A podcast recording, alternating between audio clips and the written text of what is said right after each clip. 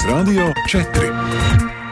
На календаре 30 ноября в Латвии 19 часов. Вашему вниманию информационная программа сегодня в 19 на Латвийском радио 4. В студии Юлия Михайловская. Добрый вечер.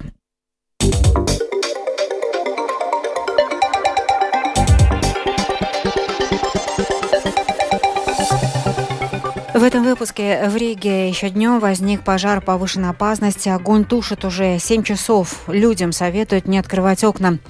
Сейм проголосовал за Стамбульскую конвенцию. От подписания документа до ратификации ушло 7 лет. В армию через лотерею. Принудительный набор в службу гособороны по жеребьевке начнется 23 января. Теперь подробности этих и других событий.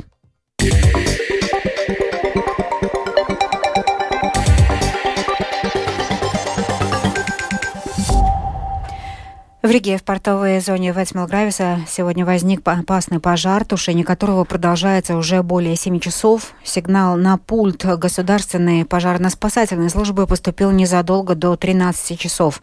На улице Галы, в портовой зоне, где открытым пламенем горит склад материалов из древесины и фанеры.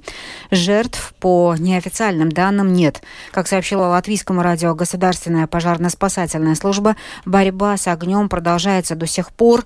В работах по тушению задействовано 30 спасателей на 7 специализированных машинах. Локализовать пожар не удается, в том числе из-за легковоспламеняющихся материалов. Часть готовой продукции из незатронутых огнем складских помещений выносят наружу.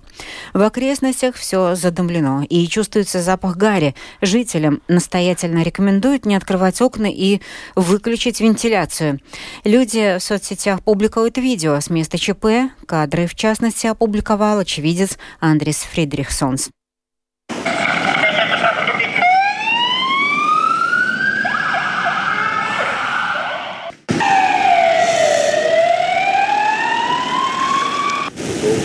А смотрите, как красиво горит. Значит, это что-то на складе хранится. Чисто мы ждем от ГПСС официальной информации, когда будет локализован пожар и площадь его возгорания, и сообщим об этом в, следующем выпу- в следующих выпусках новостей. Латвийские сельскохозяйственные организации требуют отставки министра финансов Арвила Ашера Аденса. Об этом сообщает организация Крестьянского сейма. Причина – недовольство тем, что с 1 января 2024 года повысится с нынешних 5% до 12% ставка НДС на фрукты и овощи, характерные для Латвии. Применение ставки в 12% – это компромисс. Изначально правительство собиралось повысить ставку до 21%. Ашер Раденца упрекает в высокомерии, нежелании прислушаться к крестьянам и обвиняет его в целенаправленном развале отрасли. Сейм сегодня в окончательном чтении принял законопроект о ратификации Латвии Стамбульской конвенции. Она направлена, как заявлено, на предотвращение борьбу с насилием в семье и насилием против женщин. Дебаты продолжались более четырех часов. Противники конвенции акцентировали внимание на пунктах документа, связанных с образованием. А именно, что конвенция предусматривает включение в школьную программу таких вопросов, как нестереотипная, гендерная или социальная роль. По мнению оппозиции, это несет угрозу традиционным семейным ценностям Латвии и психике детей. В свою очередь, сторонники принятия документа указывали на плачевную в Латвии статистику случаев насилия в отношении женщин и детей и подчеркивали, что существующая система требует дополнений. Вот что сказала депутат от Нового единства Агнеса Краста. Эта конвенция – международный договор, и именно так ее нужно читать и интерпретировать. То есть она является обязательной для всех стран, которые ее ратифицировали. И Латвия большую часть того, что требует конвенция для борьбы с насилием, уже выполнила. Поэтому не все включенные в нее нормы предусматривают действия, и нет оснований в каждой из норм искать скрытые мотивы. Претензии в недостаточных дискуссиях или процедурных недостатках также неуместны, так как с момента ее подписания в 2016 2015 году конвенция постоянно обсуждалась и в обществе, и среди политиков и экспертов. У нас абсолютно точно есть направления, в которых в отношении борьбы с насилием возможны дополнения как в сфере уголовного права, так и в других. Сегодня Латвия подписала договор с немецкой компанией DHL Defense на поставку системы противовоздушной обороны средней дальности Айристе на сумму 600 миллионов евро. Об этом сообщил министр обороны Андрес Пруц. Система будет доставлена в Латвию уже в 2026 году, и это важный шаг в создании ПВО для обороны Латвии, подчеркивает министр. Сегодня последний день, когда можно записаться добровольцем в латвийскую армию. Принудительный набор по жеребьевке начнется 23 января. Повестки будут отправляться по задекларированному адресу. Если человек говорит о том, что повестку не получил, мотивируя это тем, что он живет по другому адресу или вообще за границей, то это не освобождает его от ответственности. Ожидается, что в таком порядке будет призвано не менее 600-700 молодых людей. Эта цифра с запасом, учитывая, что около 30% из них будут отбракованы по состоянию здоровья.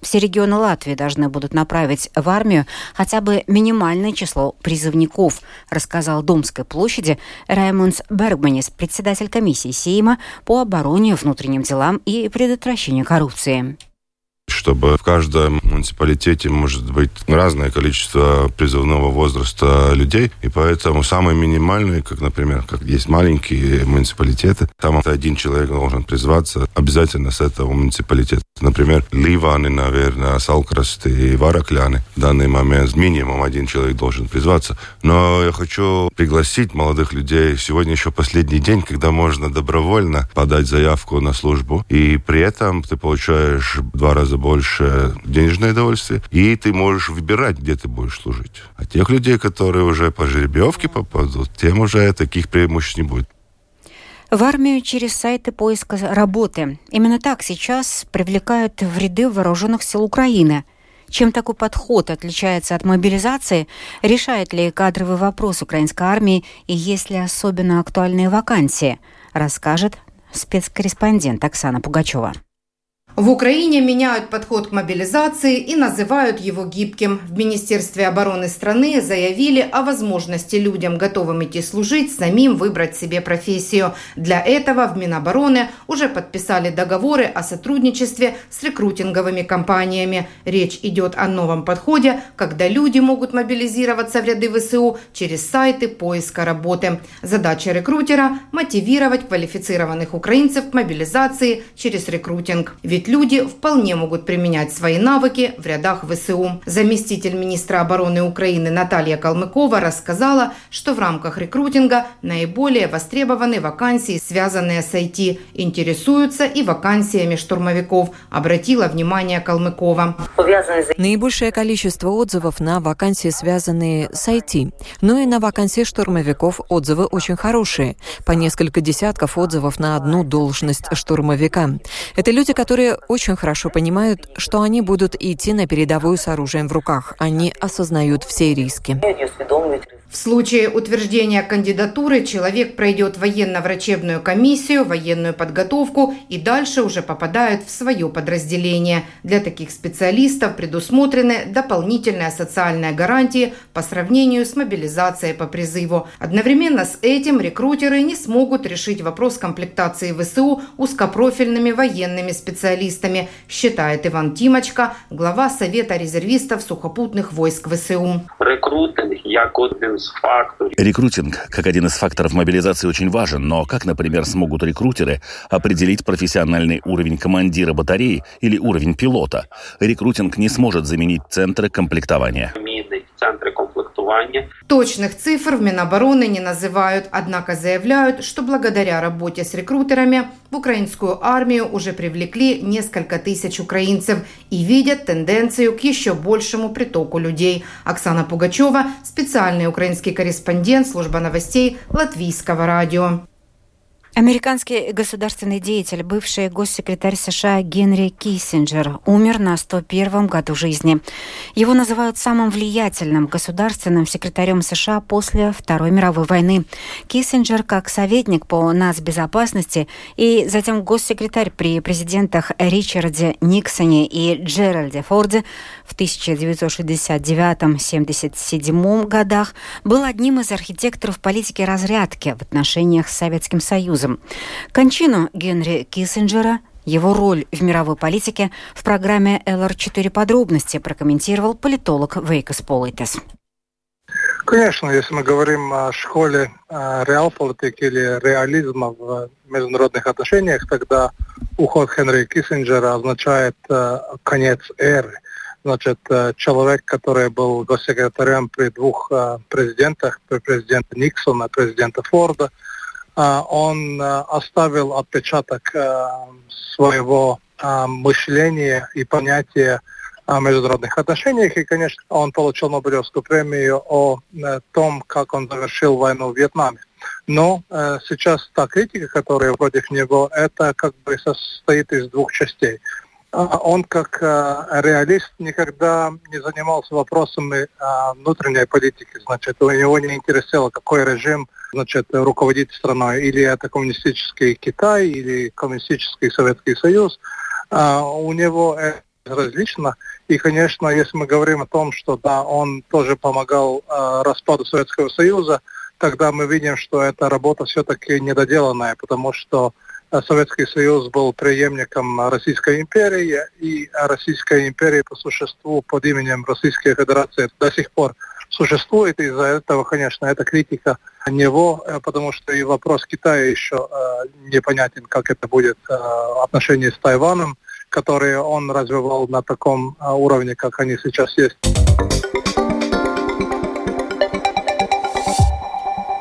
Центр защиты прав потребителей и эксперты в области IT-безопасности и покупок в интернет-среде сегодня рассказали о рисках покупок в интернет-магазинах для клиентов. Главным образом говорили о том, как проверить, не является ли сайт продавца фальшивым и какие ошибки чаще всего совершают покупатели. Все подробности об этом в сюжете Михаила Никулкина.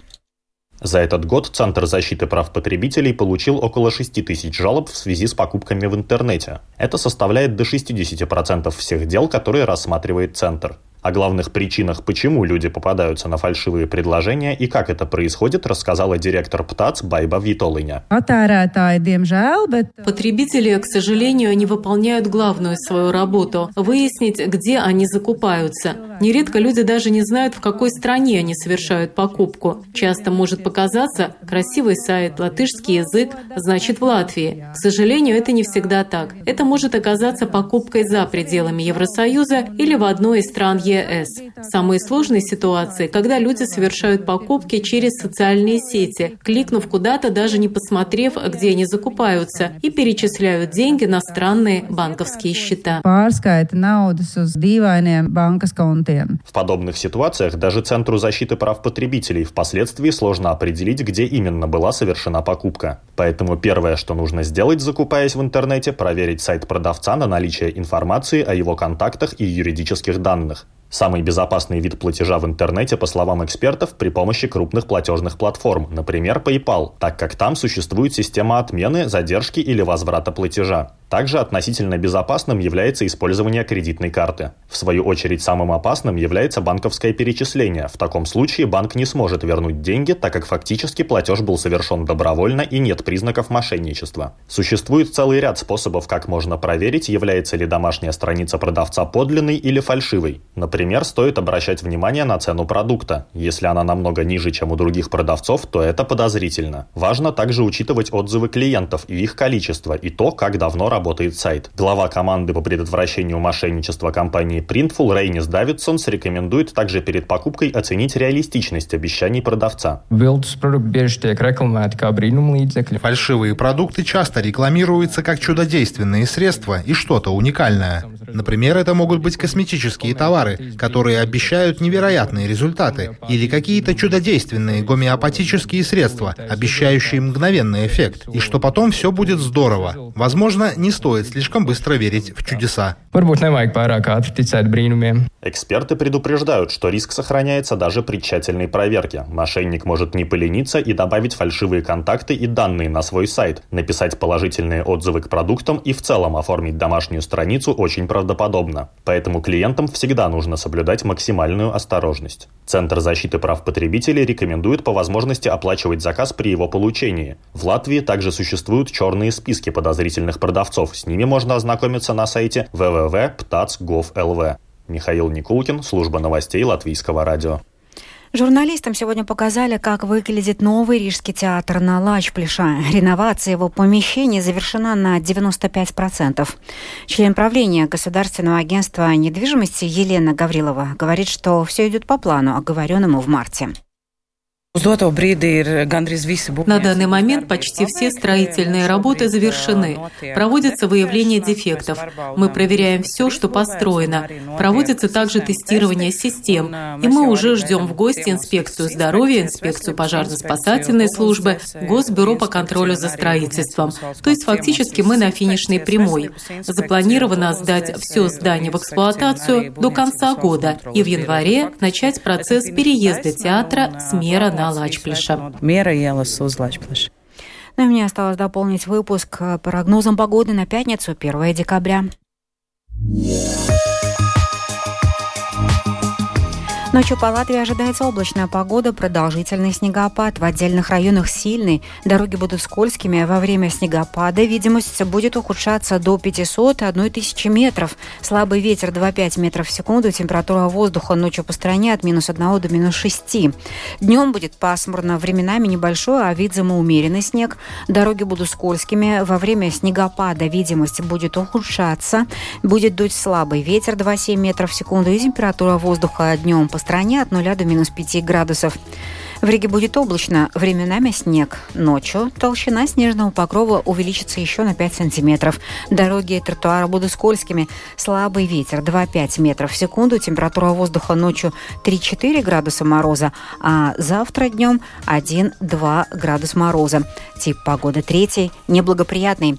Это была программа «Сегодня». В 19.30 ноября продюсер выпуска Марина Ковалева провела Юлия Михайловская в Латвии 19 часов и 17 минут. Yeah.